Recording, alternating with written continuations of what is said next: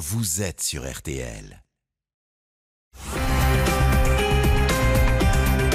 Comment juger un garçon qui est en semi-liberté dans sa tête depuis l'âge de 6 ans et demi, c'est-à-dire depuis l'âge où il a été le témoin de l'enlèvement de sa sœur Bonsoir. Être témoin d'un crime qui allait entrer dans l'histoire peut-il faire de vous un tueur? Cette question va ressurgir lundi euh, devant la cour d'assises de Haute-Garonne à Toulouse pour le procès de Jean-Baptiste Rambla, accusé du meurtre brutal de Cynthia Luninbou, une jeune femme de 24 ans. Au moment des faits, il était en libération conditionnelle pour le meurtre d'une autre femme, Corinne Bedel, en 2004, pour lequel il avait écopé de 18 ans de prison. Deux crimes gratuits perpétré par un homme qui porte comme un fardeau son nom de famille, Rambla, synonyme d'une affaire criminelle qui avait défrayé la chronique. Jean-Baptiste Rambla avait 6 ans en 1974 quand il avait assisté impuissant à l'enlèvement de sa sœur Marie-Dolores, 8 ans, pour ce rapt suivi de la mort de la fillette. Un représentant de commerce, Christian Ranucci, allait être condamné à mort et décapité. L'affaire Ranucci, l'affaire du pullover rouge, n'a jamais cessé de faire débat. Jean-Baptiste Rambla, désormais âgé de 53 ans, s'est toujours dit hanté par cette histoire, ce cauchemar. Le cauchemar de Jean-Baptiste Rambla pourra-t-il expliquer sa dérive meurtrière Les experts, les avocats, les jurés tenteront de répondre dès lundi à cette interrogation. Seule certitude, le passé de l'accusé sera bel et bien en filigrane de ce procès très particulier que nous allons évoquer ce soir avec nos invités. La malédiction Jean-Baptiste Rambla, victime puis meurtrier face aux fantômes du passé. L'enquête ce soir de l'heure du crime, on se retrouve dans un instant sur RTL. Jean-Alphonse Richard sur RTL. L'heure du crime. RTL. 20h, 21h, Jean-Alphonse Richard sur RTL. L'heure du crime. Ce soir, dans l'heure du crime, la malédiction Jean-Baptiste Rambla, témoin de l'enlèvement de sa sœur, la petite Marie-Dolores Rambla en 1974, retrouvé assassiné, devenu à son tour, lui, un meurtrier. À l'été 2017, son nom ressurgit après la découverte d'un corps dans un appartement toulousain. Ce 27 juillet 2017, les pompiers forcent la porte d'un appartement au quatrième étage d'un immeuble, quartier Arnaud Bernard à Toulouse. Ils ont été alertés par les parents de Cynthia Luninbou, 21 ans. Plus de nouvelles de leur fille depuis une semaine. Son petit ami, lui non plus, n'arrive pas à la joindre. Le dernier SMS que lui a adressé Cynthia est daté du 21 juillet à 12h30. Depuis, silence total. Il apparaît que la jeune femme qui fait des ménages ne s'est pas présentée chez ses employeurs. Les pompiers entrent dans le studio et découvre aussitôt le corps de Cynthia. Elle gît dans une flaque de sang séché. Elle a été égorgée, presque décapitée, lacérée de coupures effectuées, semble-t-il, à l'aide d'une lame très tranchante de genre cutter. Cynthia Luninbou est la fille unique d'un couple d'Angolais installé à Toulouse. Elle n'a jamais fait parler d'elle, avait une vie rangée, n'était pas menacée. D'un naturel confiant, elle a sans doute ouvert la porte sans se méfier à celui qui allait la tuer. Les constatations de la police judiciaire notent le désordre qui règne dans le studio de la victime. Un logement sans dessus-dessous, comme si le meurtrier s'était livré à un simulacre de cambriolage. Celui-ci aurait surpris Cynthia et s'est acharné sur elle. L'auteur du crime n'a apparemment pas beaucoup pris de précautions. Il a laissé son ADN à divers endroits du studio. On retrouve ses empreintes sur une poignée de porte ou encore sur un pommeau de douche. Ce même ADN est également présent sous les ongles de la jeune femme qui a sans doute tenté de se défendre. Les analyses effectuées par le laboratoire de la police indiquent que ce profil ADN match avec celui d'un homme inscrit au FNAEG, le fichier national des empreintes génétiques, un individu déjà condamné pour meurtre. Il aurait donc récidivé. C'est un certain Jean-Baptiste Rambla né le 25 septembre 1967 à Marseille. Les policiers du SRPJ de Toulouse ne vont pas tarder à retrouver la trace de ce Jean-Baptiste Rambla. Il est interpellé à Sifour-les-Plages, dans le Var, le 9 août et placé en garde à vue. Il avait été condamné en 2008 à 18 ans de prison pour un premier meurtre. Il avait pu bénéficier d'une remise de peine et avait donc quitté avant l'heure le centre de détention de Muret, en Haute-Garonne. En garde à vue, Rambla nie tout d'abord le meurtre de Cynthia. Je ne la connais pas, je ne vois pas pourquoi je l'aurais tuée et pour quel mobile. Puis, il avoue confronté à l'expertise ADN et aux images de vidéosurveillance. Je devais avoir un cutter, je l'ai frappé avec mes poings car il y avait quelque chose qui m'énervait. Frédéric Abella, bonsoir. Bonsoir. Vous êtes journaliste à la Dépêche du Midi. Merci beaucoup d'avoir accepté l'invitation euh, de l'heure du crime et vous êtes en direct avec nous depuis Toulouse. On va, euh, Frédéric Abala, euh, revenir longuement sur la personnalité, pas banale, il faut le dire, du meurtrier présumé de Cynthia Louninbou. Je voudrais pour l'instant qu'on en reste, si vous voulez bien, sur cette scène de crime. que raconte Rambla aux enquêteurs lorsqu'il est interpellé? Bien, euh, d'abord, c'est une scène de crime d'une extrême violence, hein, mhm. d'une, violence inouïe. Il y a du sang partout, c'est ça hein Il y a du sang, c'est ça, il y a du sang partout. Euh, visiblement, ça s'est passé en deux étapes. Hein. Euh, mhm. Cynthia a d'abord été frappée violemment au visage, avant de s'écrouler par terre, et Rambléa lui aurait asséné plusieurs coups de, au moins un coup de pied au visage, qui lui a provoqué un gros hématome. Mhm. Et euh, quelques minutes plus tard, voire à peu près une demi-heure, euh, il a commencé à, à prendre son cutter et à, et à lacérer son dos violemment et euh, jusqu'à l'égorgement hein, pratiquement. C'est ça, donc c'est une scène effectivement épouvantable hein, que, que découvrent d'abord les pompiers et puis ensuite les, euh, la police. est-ce que, Frédéric Abella, est-ce que le meurtrier, à l'époque meurtrier présumé à ce moment-là de, de l'enquête, est-ce qu'il est qu'il connaît sa victime? Alors lui a toujours assuré que non. Mhm. Il ne la connaissait pas. Euh, il a toujours dit, euh, puisque l'interrogatoire dure, euh, dure quand même pas mal de temps. lors des premiers interrogatoires, il nie farouchement être l'auteur du crime. Mhm. et puis lorsque les enquêteurs du SRPJ de Toulouse lui, lui amènent petit à petit quelques éléments supplémentaires le confondant, il essaie de trouver des excuses, hein, bien sûr. Hein. Et à la dernière interrogatoire, je crois qu'au bout de la septième interrogatoire, il commence à effectivement voilà à dire à dire oui, c'est moi avoué, puisqu'on lui apporte on lui apporte l'ADN. Hein, donc là, bien sûr. Pas, et, là, c'est difficile à contrer. Euh, euh, Frédéric Abella, il va raconter, je crois, un, cheminement euh, ce jour-là? Il s'est rendu dans un parc, je crois, pour, pour acheter de la drogue. Est-ce que vous pouvez nous raconter ce qu'il ce qu'il va raconter? Oui, alors il raconte une histoire un petit peu farfelue qui n'a jamais été objectivée. Mhm. Euh, il dit que le matin du crime, il a été agressé par un couple dans un jardin euh, d'un quartier, euh, d'un quartier de Toulouse, le quartier Ampalo. Euh, il a été abordé par un couple au motif de lui demander une cigarette. il s'est défendu avec un taser qu'il aurait acheté quelques, quelques jours auparavant. Mhm. donc il garde un très mauvais souvenir de cette agression.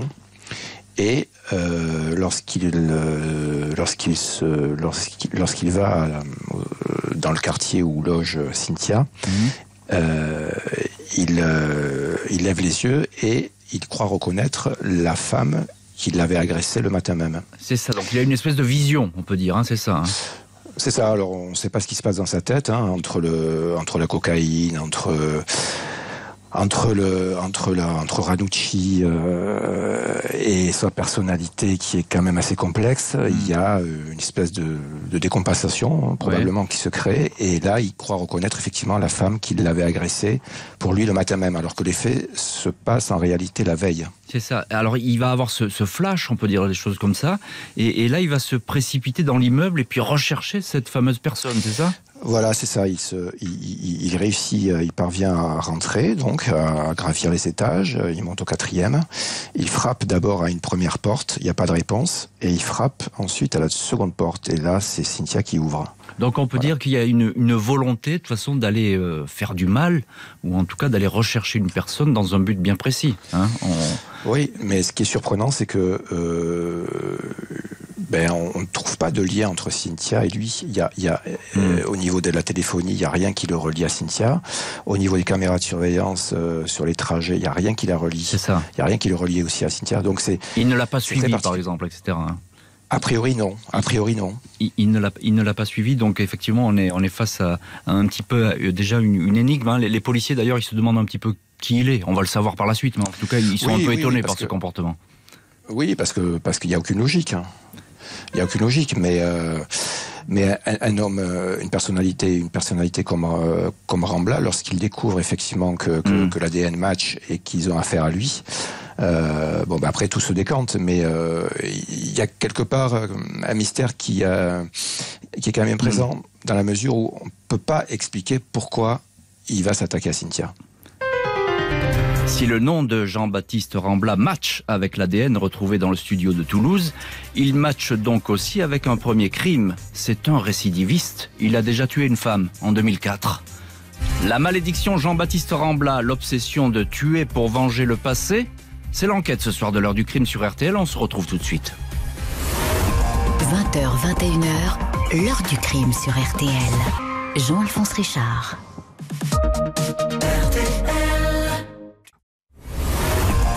20h, 21h, L'heure du crime sur RTL.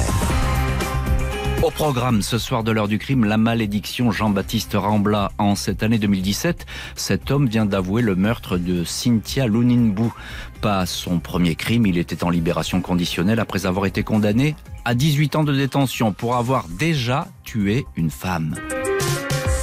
13 ans avant le meurtre de Toulouse, Jean-Baptiste Rambla a déjà fait parler de lui. En ce mois de juillet 2004, Corinne Bedel, une femme d'une quarantaine d'années qui travaille dans le milieu du cinéma, elle s'occupe de la restauration sur les tournages, Corinne Bedel disparaît subitement à Marseille, la ville où elle vit. Plus aucune trace si ce n'est un retrait d'argent et puis deux SMS adressés à son fils de 16 ans. Le premier pour lui annoncer qu'elle partait à Ibiza pour rejoindre son compagnon. Le second, quelques heures plus tard, pour lui dire qu'elle était arrivée à destination. Corinne Bedel n'est jamais partie à Ibiza, laissant derrière elle famille et travail. Sept mois après sa disparition, le 12 février 2005, Patricia, la compagne de Jean-Baptiste Rambla, découvre un corps au fond du jardin familial dans un cabanon, un cadavre grossièrement dissimulé dans un sac en plastique, la tête en partie calcinée. Jean-Baptiste Rambla est interrogé. Corinne Bedel l'avait embauché dans sa société. Tous deux se connaissaient depuis l'enfance, ayant grandi dans le même quartier de Marseille, la cité Sainte-Agnès. Deux familles liées. Corinne avait retrouvé les Rambla par hasard il y a quelques années. C'est elle qui avait recruté Jean-Baptiste, précise la sœur de la victime. Peu après la découverte du corps, Jean-Baptiste Rambla avoue. Il explique avoir une liaison avec Corinne, être également depuis des mois accro à la cocaïne. Il ignore pourquoi, mais une dispute a éclaté. La dispute est montée, montée, et j'ai pété les plombs. Après, c'est n'importe quoi. Je me suis senti piégé, dira-t-il lors de son procès aux assises. Ses avocats de l'époque, maître Henri Jurami et Philippe scène indique qu'il regrette ce geste, un moment de folie qui pourrait avoir un lien avec une tragique histoire familiale, l'enlèvement et la mort de sa sœur Marie Dolores en 1974, histoire qui ne cesserait de le hanter. Jean-Baptiste Rambla est condamné à 18 ans de prison pour le meurtre de Corinne Bedel, deux ans de moins que la peine demandée par l'avocat général. En 2015, il obtient sa libération conditionnelle. Il va alors suivre un parcours de réinsertion qui semble se dérouler de façon tout à fait normale.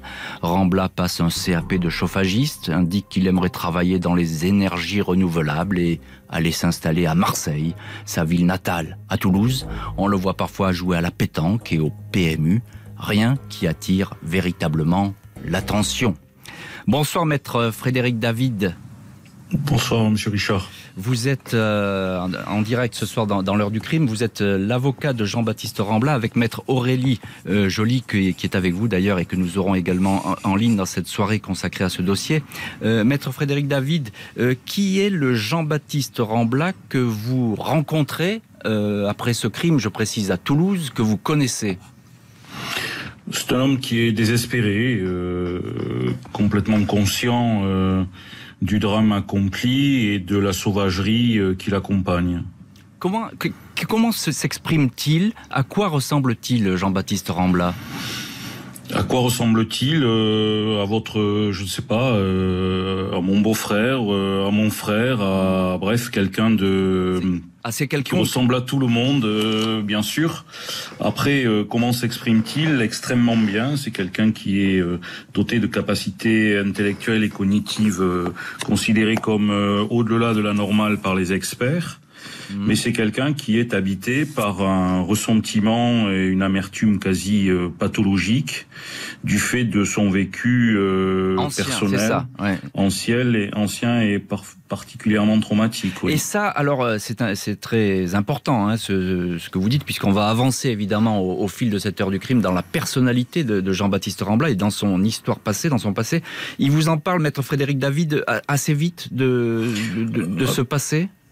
Je crois que c'est plus que ça, c'est que c'est euh, les experts le diront également, ils seront surpris par le côté euh, quasi obsessionnel euh, de ce vécu euh, qui euh, qui vient euh, dès les premiers instants dans sa bouche lorsqu'il s'adresse à vous. Mmh. au point d'ailleurs que hum, des témoins qui seront interrogés dans le cadre de la procédure qui sera jugée lundi disent euh, qu'ils avaient été surpris par le fait que cet homme qu'ils connaissaient peu, finalement, leur avait raconté cette histoire, son histoire. Et assez spontanément, c'est ça que vous voulez dire ah, Plus que spontanément, oui. Hmm. D'une manière même quelquefois un peu, euh, comment dirais-je, inopinée et euh, vraiment pas à propos, si je puis dire. C'est ça. Euh, je crois que Maître Aurélie Joly est à côté de vous. Hein? C'est exact. voilà. Tout à fait. Bonsoir. Voilà. bonsoir, Maître Aurélie Joly. Vous êtes la deuxième avocate de, de Jean-Baptiste Rambla. que, que dit-il votre votre client? Alors là, spécifiquement sur cette histoire toulousaine, sur ce meurtre, qu'est-ce qu'il vous raconte? On a écouté Frédéric Abella qui nous a donné les, les, faits dès le début de, de cette heure du crime, qui nous les a parfaitement exprimés. Que vous dit-il de plus? Euh, déjà, la version de, de Monsieur Abella hein, est très euh, très authentique et très proche hein, de celle qui est développée par euh, par Jean-Baptiste Rambla. Il s'explique effectivement lorsqu'il voit Cynthia à, à, sa fenêtre et que lui se trouve dans dans le jardin, il va penser déjà il va se penser épier mhm. et il va reconnaître en elle un des agresseurs du coup de la soirée précédant cette cette journée. Tout à mhm. fait. Mhm. Et donc là, il va, ce que nous disait Frédéric Abella, c'est qu'il va euh, essayer de retrouver euh, cette personne et, d'aller la chercher chez elle. Euh, Absolument. Est-ce qu'il vous donne des détails supplémentaires? Est-ce qu'il a une motivation? Est-ce qu'il arrive à vous dire pourquoi il a fait ça? Pourquoi il a fait ça? Je crois qu'au départ, ce qui l'animait, c'était d'avoir euh, une explication parce que dès lors qu'il rentre euh, chez Cynthia, sa première question va être euh, de savoir si elle est avec le deuxième agresseur. Hmm. Donc de suite, il lui demande il est où, il est où? Et malheureusement, Cynthia ne donnera pas la bonne réponse parce qu'elle est, il se trouve qu'elle est seule chez elle. Et c'est à ce moment-là qu'il y a cette cette sauvagerie qui va s'emparer de, de Jean-Baptiste Rambla. C'est ce qu'il vous a dit. Il vous a raconté cette, cette, cette scène, c'est ça? Absolument, absolument, monsieur. Euh, Frédéric Abella, je, reviens vers vous. Euh, une petite parenthèse. Il y a la, drogue effectivement qui apparaît, euh, qui apparaissait déjà comme une espèce de, stimulant, si je puis dire, qui, l'aurait poussé à, commettre le meurtre dans le cadre du, meurtre de Marseille, le premier meurtre. Et puis on retrouve encore de la cocaïne euh, ici pour ce meurtre à Toulouse. Est-ce que les, policiers vous, ont confirmé ce, côté toxicomane de cette personne, de, de Jean-Baptiste Rambla? Euh, je pense que déjà Jean-Baptiste Rambla n'a jamais caché son, son, son, addiction à la drogue, puisque le quartier Arnaud Bernard à Toulouse, là où résidait euh, Cynthia, c'était un quartier qu'il connaissait mmh. très bien, pour y avoir habité euh, quelques, quelques mois, et euh, c'est là où il allait se ravitailler d'ailleurs en cocaïne. C'est un quartier de deal, c'est ça hein? Oui, c'est un quartier, un quartier populaire de Toulouse où il y a, où il y a, où il y a quelques dealers, oui. Jean-Baptiste Rambla serait hanté par la mort de sa sœur, témoin numéro un de ce crime alors qu'il n'avait que 6 ans, histoire qui n'aurait cessé de le poursuivre. La malédiction Jean-Baptiste Rambla, un nom trop lourd à porter au point de tuer L'enquête ce soir de l'heure du crime. Rendez-vous tout de suite sur RTL. L'heure du crime. Jean-Alphonse Richard, jusqu'à 21h sur RTL.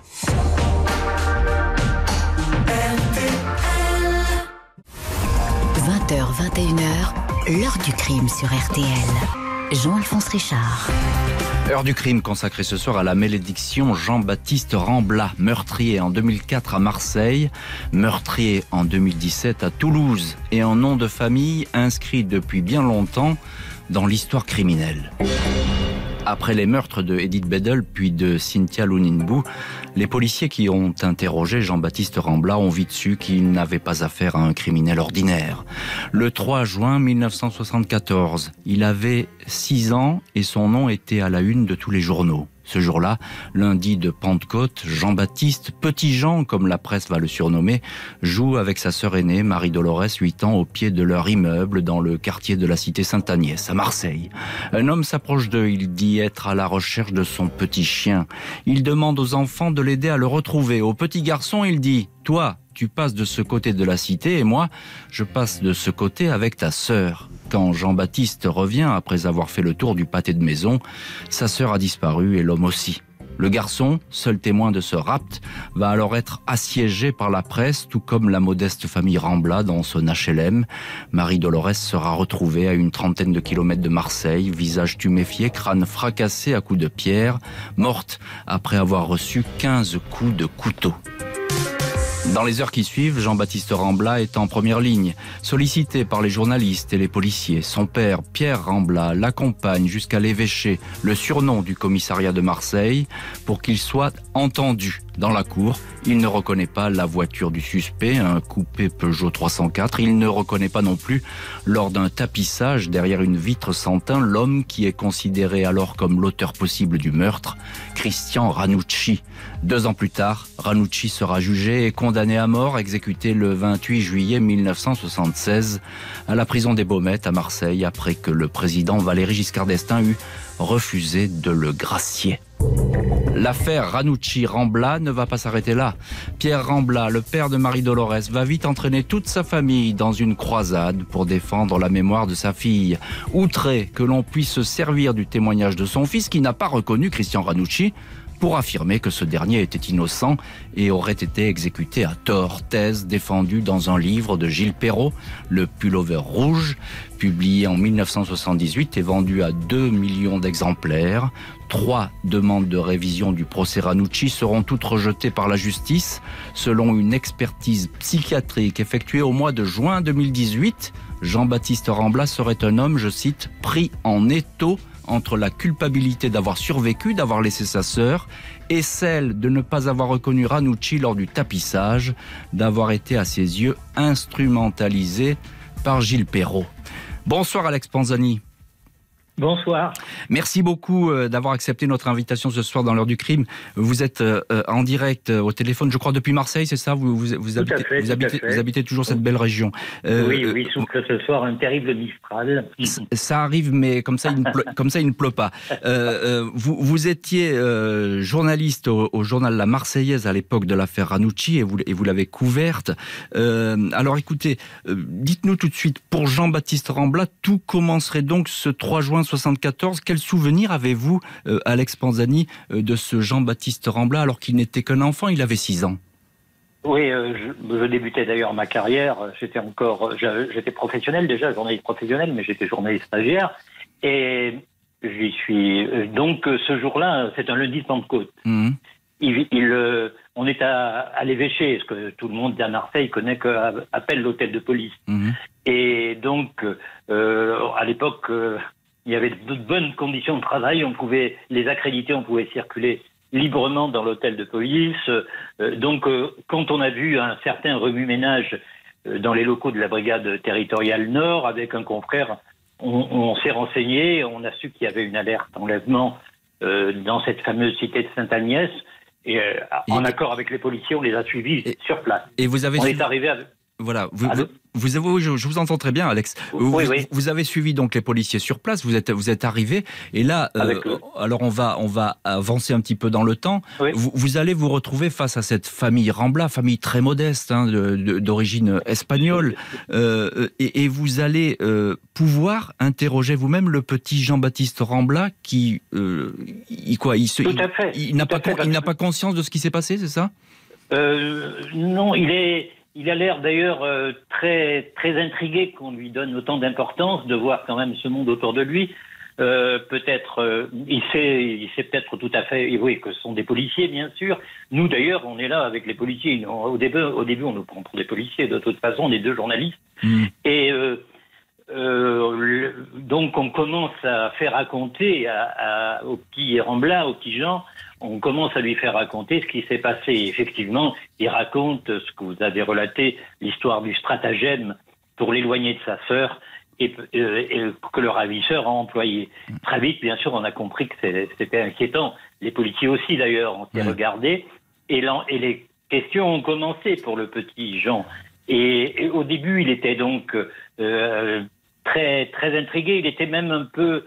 Euh, il, on sentait que il sentait qu'il était important, donc il voulait le oui. montrer. Il, est, il, parlait, et puis petit à petit, bien sûr, au fil des questions, il a commencé à, subir la pression. Alors, allez-y, allez-y, Alex. Oui, ce qu'on a senti aussi également pendant, pendant ces minutes où, où il racontait cette histoire euh, et où on lui posait des questions pour lesquelles il n'avait d'ailleurs pas tout à fait des réponses, euh, on a senti que par moments il regardait son père, euh, il, en, il, il lançait des inquiets à son père comme pour lui dire euh, aide-moi quoi. Oui, c'est ça. Il, était, il, était, il, était, bien sûr intimidé. Ce, qui est normal à, l'âge de 6 ans.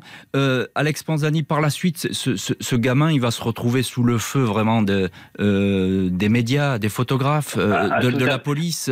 Alors, quand on y est, nous, il n'y a que deux journalistes, un troisième qui va arriver après. on va nous donner les photos d'ailleurs. On, va, on va les choisir dans l'album de famille de, de Madame Rambla et, et, et on, quitte, euh, on quitte les lieux. Mais à ce moment-là, euh, il n'y a, a, pas de. Mmh. Il y a eu seulement une alerte enlèvement. Nous, on a compris que c'est très grave, mais, mais disons que c'est un lundi de Pentecôte.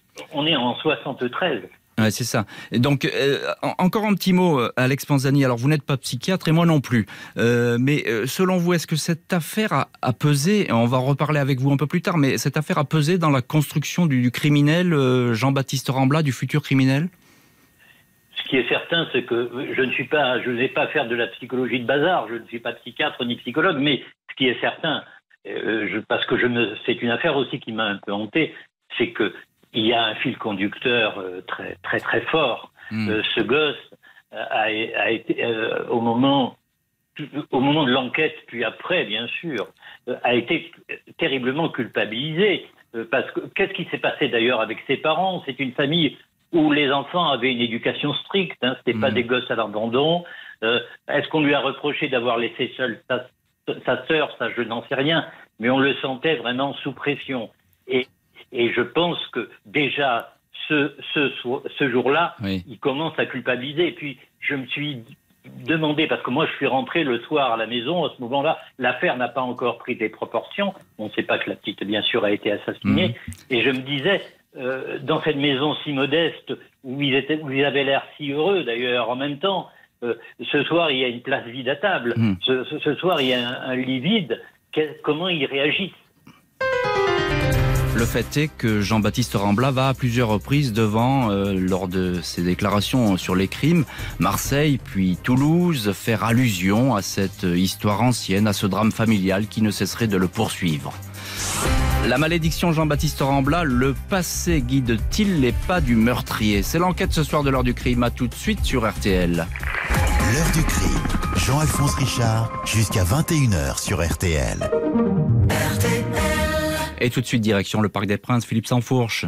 Oui, avec la victoire du Paris Saint-Germain, 5 buts à 1 face au Turc du Béchak Seir, 3 buts de Neymar, 2 buts de Kylian Mbappé, euh, ce qui signifie que le PSG termine premier de son groupe de qualification en Ligue des Champions. À noter évidemment ce soir l'image forte, les 22 joueurs euh, de la partie avant le coup d'envoi de la, rencontre, un genou à terre et le poing levé vers le ciel en signe de lutte contre le racisme. Belle image Philippe Sanfourche, merci beaucoup.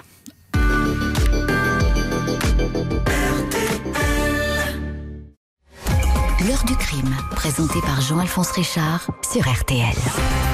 Ce soir, le dossier Jean-Baptiste Rambla dans l'heure du crime, condamné pour avoir tué une femme en 2004, 18 ans de prison, à nouveau sur le point de comparaître devant la cour d'assises de Haute-Garonne pour le meurtre d'une deuxième femme. Dans les deux cas, impossible de mettre de côté son histoire familiale. Lors de son premier procès au mois de mars 2005 devant la cour d'assises des Bouches-du-Rhône, Jean-Baptiste Rambla était décrit par ses avocats comme un homme n'ayant jamais trouvé le réconfort auprès de ses parents atteint d'une même tristesse, à savoir l'assassinat en 1975 de sa sœur Marie Dolores, 8 ans. Jean-Baptiste Rambla avait alors raconté qu'adolescent, il n'avait cessé de dévorer des articles et des livres consacrés à la mort de sa sœur. Il avait acquis la conviction de la culpabilité de Christian Ranucci, l'homme qu'il n'avait pourtant pas reconnu le jour du rapt et en aurait perdu le sommeil. Il aurait commencé à prendre des calmants, du cannabis, de la cocaïne. Au cours de son service militaire, ses supérieurs noteront une mélancolie permanente chez Rambla. Lors du procès, il évitera de revenir sur son passé familial, prononçant seulement ces quelques mots. Je suis envahi par la honte, les regrets, je comprends la tristesse des partis civils parce que je sais ce que c'est que de perdre quelqu'un. Douze ans plus tard, après son interpellation pour le meurtre de Cynthia Louninbou à Toulouse, Rambla affiche peu ou prou le même profil perturbé. À propos de ce deuxième crime, il raconte que la haine est ressortie en lui qu'il n'avait pas une femme en face de lui, il frappait en fait, dit-il, tous les gens qui lui voulaient du mal. Celui à qui j'en veux le plus, c'est l'écrivain qui a écrit le pullover rouge. Je veux qu'on reconnaisse qu'il a travesti la, la vérité, qu'il a fait de Ranucci un innocent, dit Rambla. Rambla qui ajoute, tout ça a été un combat mené pour abolir la peine de mort sans penser à la peine des victimes. Alors qu'il était en détention, Jean-Baptiste Rambla avait confié un jour à un conseiller pénitentiaire Toute ma vie, j'ai dû me justifier. Jean-Baptiste Rambla dit se sentir coupable, mais pas responsable. Un expert psychiatre indique que Christian Ranucci, condamné à mort pour le meurtre de sa sœur, est devenu le personnage central de sa vie. Des faits anciens qui ne se seraient jamais effacés, il ferait tout au contraire partie intégrante de son fonctionnement mental. Frédéric euh, Abella, journaliste à la Dépêche du Midi et en ligne ce soir dans, l'heure du crime. Euh, alors, je viens de citer euh, Jean-Baptiste Rambla qui dit ce n'était pas une personne que j'avais en face de moi. Hein, et en parlant de, sa deuxième victime, Cynthia Louninbou, j'ai frappé, frappé, frappé. Est-ce que c'est pas une absence totale de discernement, cette espèce de, de coup de folie, ou bien est-ce qu'il simule Rambla? Que disent les enquêteurs là-dessus? Non, non, les experts, euh, toutes les expertises sont formelles là-dessus. Il, il avait toute sa tête euh, au moment des faits. Il n'y a, a, pas de, il a pas d'abolition de, de, discernement au moment du crime. Hein. Euh, voilà, je pense que Rambla est profondément meurtri par ce qu'il a vécu, mais en tout état de cause, ça ne justifiera en rien ses actes et je pense que la famille, la famille de Cynthia attend un autre discours que celui de dire qui consiste à dire voilà, j'ai eu une enfance malheureuse, ma sœur, euh, je culpabilise par rapport à la, à l'enlèvement et à la mort de ma sœur, je m'en voudrais toute ma vie et je, et je, je reproduis ce que j'ai vécu euh, inlassablement. C'est, c'est pas possible d'entendre ce discours pour la famille. Il faut bien le comprendre. Et, et, la, famille qui a, qui a peur finalement que ce discours occulte euh, les faits, hein, tout, simplement. À fait. Hein. tout à fait. Rambla, Jean-Baptiste Rambla ne peut pas se cacher systématiquement à chaque fois qu'il commet un crime, derrière ce, passé malheureux. Mhm. Pour la famille, ce discours-là est intenable. Mhm. Elle veut comprendre, elle veut avoir des réponses claires sur pourquoi il a tué, pourquoi il a tué Cynthia. Est-ce qu'il est qu'il la connaissait Est-ce qu'il l'avait repérée euh, voilà, c'est pas possible autrement pour elle. Mm, mm. Maître Frédéric David et maître Aurélie Joly, vous êtes euh, les, avocats de, Jean-Baptiste Rambla et vous serez euh, présent évidemment lundi à son procès pour, le défendre et vous êtes en ligne ce soir dans l'heure du crime. Est-ce que votre client a été suivi par des psys après sa première condamnation? Est-ce qu'il y a un suivi thérapeutique qui avait été ordonné? Comment ça s'est passé? Alors oui, bien sûr, dans, dans, le cadre de la condamnation euh, criminelle qu'il a rencontrée, euh, il a obligatoirement dû suivre euh, un, un, suivi euh, psychothérapeutique en détention, mais tout le problème est, est de, de, de, justifier ou en tout cas d'apporter le au soutien de ce suivi euh, psychothérapeutique euh, une volonté de sa part de d'intégrer, de euh, de se motiver pour pouvoir effectivement avancer. Quand justement le mal est trop profond, on se heurte bien souvent à, à, des condamnés qui euh, n'arrivent pas à s'extirper de cette de cette forme de désespérance qui fait que euh, c'est pas forcément qu'ils ne se sentent pas euh, malades euh, mais c'est surtout qu'ils l'admettent mais c'est surtout une capacité de vouloir s'en sortir. Euh, donc on peut effectivement s'asseoir en face d'un psychiatre et puis ne rien dire ou ne rien être capable de dire c'est tout autre chose. Vous, pensez, maître, et je pense que votre euh, consoeur Aurélie Joly pense la même chose, mais vous, pensez que le mal chez Rambla, ce, mal est, si profond, ce passé est si présent justement chez lui, que ça écrase tout dans sa personnalité? Oui, c'est possible. Euh, déjà de par le, euh, le, le meurtre de, de, sa sœur, bien sûr, qui est le, le, point de départ, mais également, et je crois qu'il faut aller un petit peu plus loin que ça, euh, c'est toute la construction après, notamment avec euh, le, livre, hein, le, le pullover rouge de, euh, de Gilles Perrault, et de tout ce que cet homme, au final, euh, au cours de son enfance, de son adolescence et ensuite de sa vie d'adulte, il a dû toute sa vie se, se justifier, et a vécu également dans un climat, mm. je pense, familial très difficile, avec très, très, lourd, bien sûr. très lourd, bien sûr, entre bien sûr euh, ce deuil pathologique. On revoit les, les images hein, de euh, de ce père qui est euh, un combattant et qui n'arrête pas, et surtout après le, la, la publication du, du livre, hein, mm. on le voit, il limite, il a tellement de douleur qu'il en deviendrait presque fou. Et je crois que, que cette construction, ce n'est pas qu'au travers, au final, du deuil de, de Marie Dolores, c'est euh, aussi tout ce qu'il a dû vivre euh, depuis ses six ans jusqu'à sa, sa construction d'adulte. Jean-Baptiste Rambla a été considéré comme apte à comparaître devant la cour d'assises de Haute-Garonne. Mais quel poids va peser cette fois le passé de cet homme face au juré? La malédiction Jean-Baptiste Rambla, l'insoutenable poids du passé, explique-t-il son désir de tuer? L'enquête ce soir de l'heure du crime, on se retrouve tout de suite sur RTL. L'heure du crime, présenté par Jean-Alphonse Richard sur RTL. L'heure du crime, Jean-Alphonse Richard, jusqu'à 21h sur RTL. Ce soir, heure du crime consacrée à Jean-Baptiste Rambla, criminel hanté depuis ses 6 ans par le rapt et l'assassinat de sa sœur Marie-Dolores Rambla. Il a déjà tué une fois, il s'apprête à comparaître pour un deuxième meurtre. Lundi 14 décembre va effectivement s'ouvrir à Toulouse, devant la cour d'assises de Haute-Garonne, le nouveau procès de Jean-Baptiste Rambla pour le meurtre de Cynthia Lounenbou, une jeune femme de 21 ans. Un accusé porteur d'un lourd passé familial et récidiviste, jugé il y a quelques années aux assises à Marseille pour un précédent meurtre. L'avocat général avait mis en garde les jurés. Il leur avait demandé de ne pas se focaliser sur l'histoire de la famille Rambla, l'assassinat de la petite Marie Dolores. Le magistrat avait prévenu, vous ne jugez pas le frère d'une petite fille tuée, vous jugez le meurtrier d'une femme qui était son employeur et son ami et qui lui avait tendu la main. À Toulouse, lundi, l'accusation devrait tenir la même ligne, en accord en cela avec la famille de la victime qui ne croit pas à un coup de folie mais estime que Jean-Baptiste Rambla aurait pu préméditer son crime. Peut-être connaissait-il Cynthia.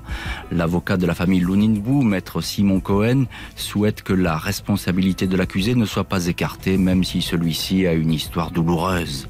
Devant les assises des Bouches-du-Rhône, Jean-Baptiste Rambla avait écopé de 18 ans de prison.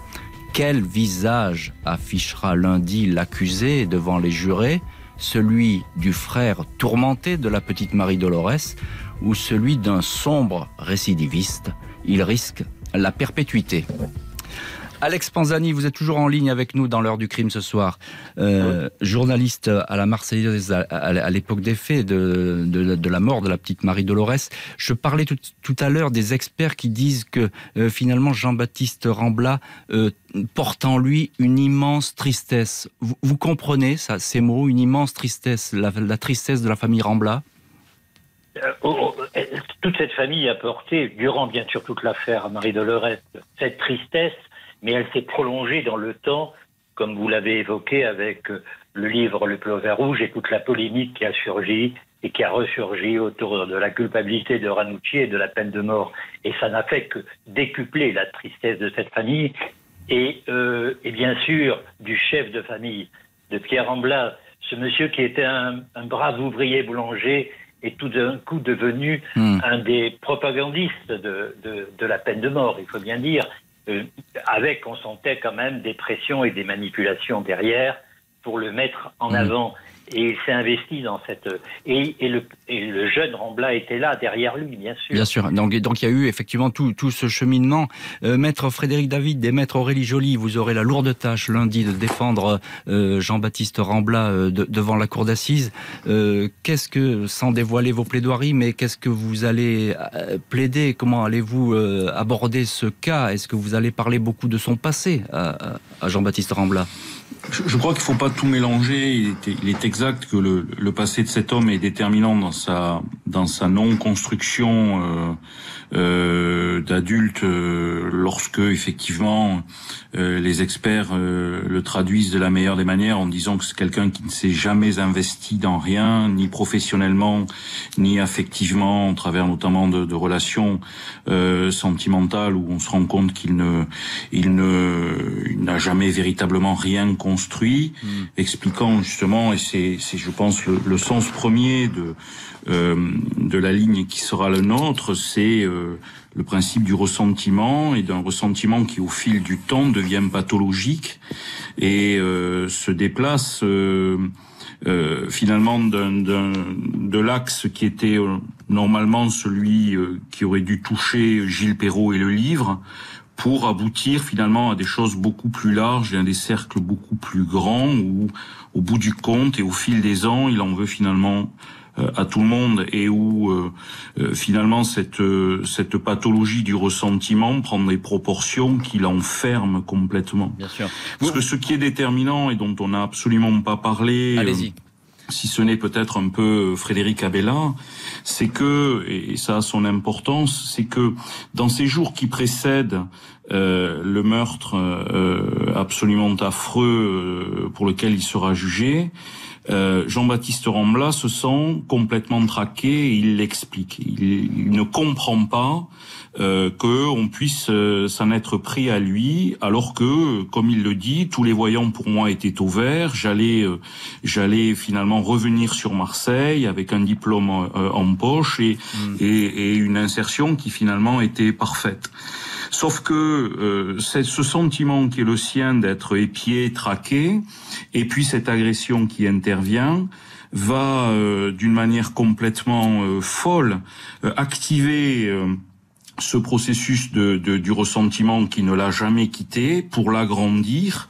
Et euh, finalement sous une forme de paranoïa. Euh, c'est ça. Pas... Ce que vous décrivez là, c'est une dérive paranoïaque, tout simplement. C'est exactement hein. ça. Il, se sent que... épié, il se sent suivi, il se et, sent euh, euh, critiqué. Et c'est la raison pour laquelle, c'est la raison pour laquelle d'ailleurs, lorsque il entrouvre avec la force cette porte de celle qui croit être la compagne de son agresseur de la veille, il dit clairement, tant à la juge que euh, ensuite aux experts, qu'il ne voit pas mmh. une personne, mais qu'il voit tous ceux qui oui, lui ont fait ça. du mal il, au il fil voit, du temps. Voilà, il voit la, la galerie de, de, portraits de tous ceux qu'il déteste et qui auraient pu lui faire du, du mal, y compris dans un très lointain euh, passé. Frédéric Abella, journaliste à la, à la, Dépêche du Midi, est également l'un de nos invités ce soir euh, dans l'heure du crime. Alors, tout est possible aux assises.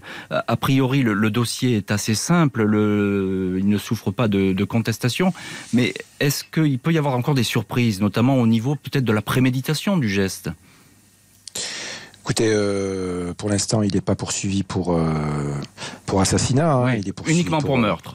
Euh, uniquement pour meurtre, donc pas pas de préméditation. Euh, euh, voilà, donc. Euh, Parce que j'ai lu, Frédéric, que euh, la famille disait qu'il portait des gants, etc. C'est vrai, tout ça, c'est avéré? Mais disons que euh, était porteur d'un sac à dos avec pas mal d'ustensiles, euh, voilà, dont on, on peine à, mmh. à croire qu'il qu voilà, qu qu qu se promène euh, avec un cutter, des gants, etc. pour juste pour uniquement euh, se promener dans des jardins, quoi. Donc euh, voilà, donc ça, ça a forcément intrigué les enquêteurs, mais euh, en tout cas l'audience, les audiences seront difficiles parce que la famille a un réel besoin de vérité, un réel besoin de comprendre ce qui s'est passé. Et lui, euh, pour l'instant, euh, bon, ben, il s'est enferré dans, dans, cette histoire. Oui, il s'est muré dans cette version. Euh, tout à fait de, de, de Ranucci. Donc, donc, est-ce qu'on va pas assister à des audiences un, un dialogue de sourds, un, petit peu, un petit peu, un petit peu creuse, oui, avec un personnage qui va, qui va se refermer, qui va, qui va ne cesser de brandir, de brandir son passé, son passé meurtri. Voilà. Après, la, la famille souffre toujours beaucoup, Frédéric Abella, hein, je suppose. De... complètement, parce que pour elle pour elle, c'est complètement euh, surréaliste ce qui s'est passé. Quoi. Pour elle, leur fille est mort, morte pour rien. Bien sûr. Elle, elle, elle, elle attend toujours des réponses concrètes à, à ce qui s'est passé et, et elle espère vivement que, que, que, que cette semaine d'audience euh, va leur apporter des réponses. Mais euh, comme euh, l'ont très bien résumé euh, les avocats, Maître David et Joly, les avocats de, de mmh. Jean-Baptiste Rambla, voilà, c'est un personnage qui est, qui est, extrêmement complexe aussi. Hein. Euh, un, petit mot encore, puis parce que l'émission arrive à sa fin, Maître Frédéric David et, ou Maître Aurélie Joly, euh, en, deux mots, comment votre client aborde-t-il ce procès? Euh, il aborde le procès en deux mots. Je pense qu'il a vraiment ce besoin de, de, de s'expliquer parce que il est dans la contrition la plus euh, la plus totale aujourd'hui. Il a réalisé euh, euh, son geste hein, parce qu'il avait eu beaucoup de mal à, à l'accepter. Donc je crois qu'aujourd'hui il sera en mesure de, de donner mmh. les réponses à cette famille parce qu'il est conscient que eux à l'époque n'en avaient pas eu. Donc je crois qu'il est véritablement mmh. dans cette optique, mais également bien sûr et de ne pas mettre de côté son passé mais également sa construction actuelle. Merci beaucoup, maître Aurélie Joly, euh, maître Frédéric David, Alex Panzani et puis euh, Frédéric Abella qui était euh, ce soir nos invités dans l'ordre du crime. Je remercie aussi Patrick Tégéraud à Toulouse pour avoir assuré la technique et je pense que c'est lui qui suivra lundi le procès Rambla à Toulouse pour RTL. L'accusé Jean-Baptiste Rambla, le poids du passé en filigrane et ce procès que nous suivrons donc dans les jours qui viennent. Merci à l'équipe de l'émission, Justine Vignot, Marie Bossard à la préparation, Marc Bisset à la réalisation. Un grand merci à vous toutes et tous pour votre fidélité et votre écoute à l'heure du crime sur RTL.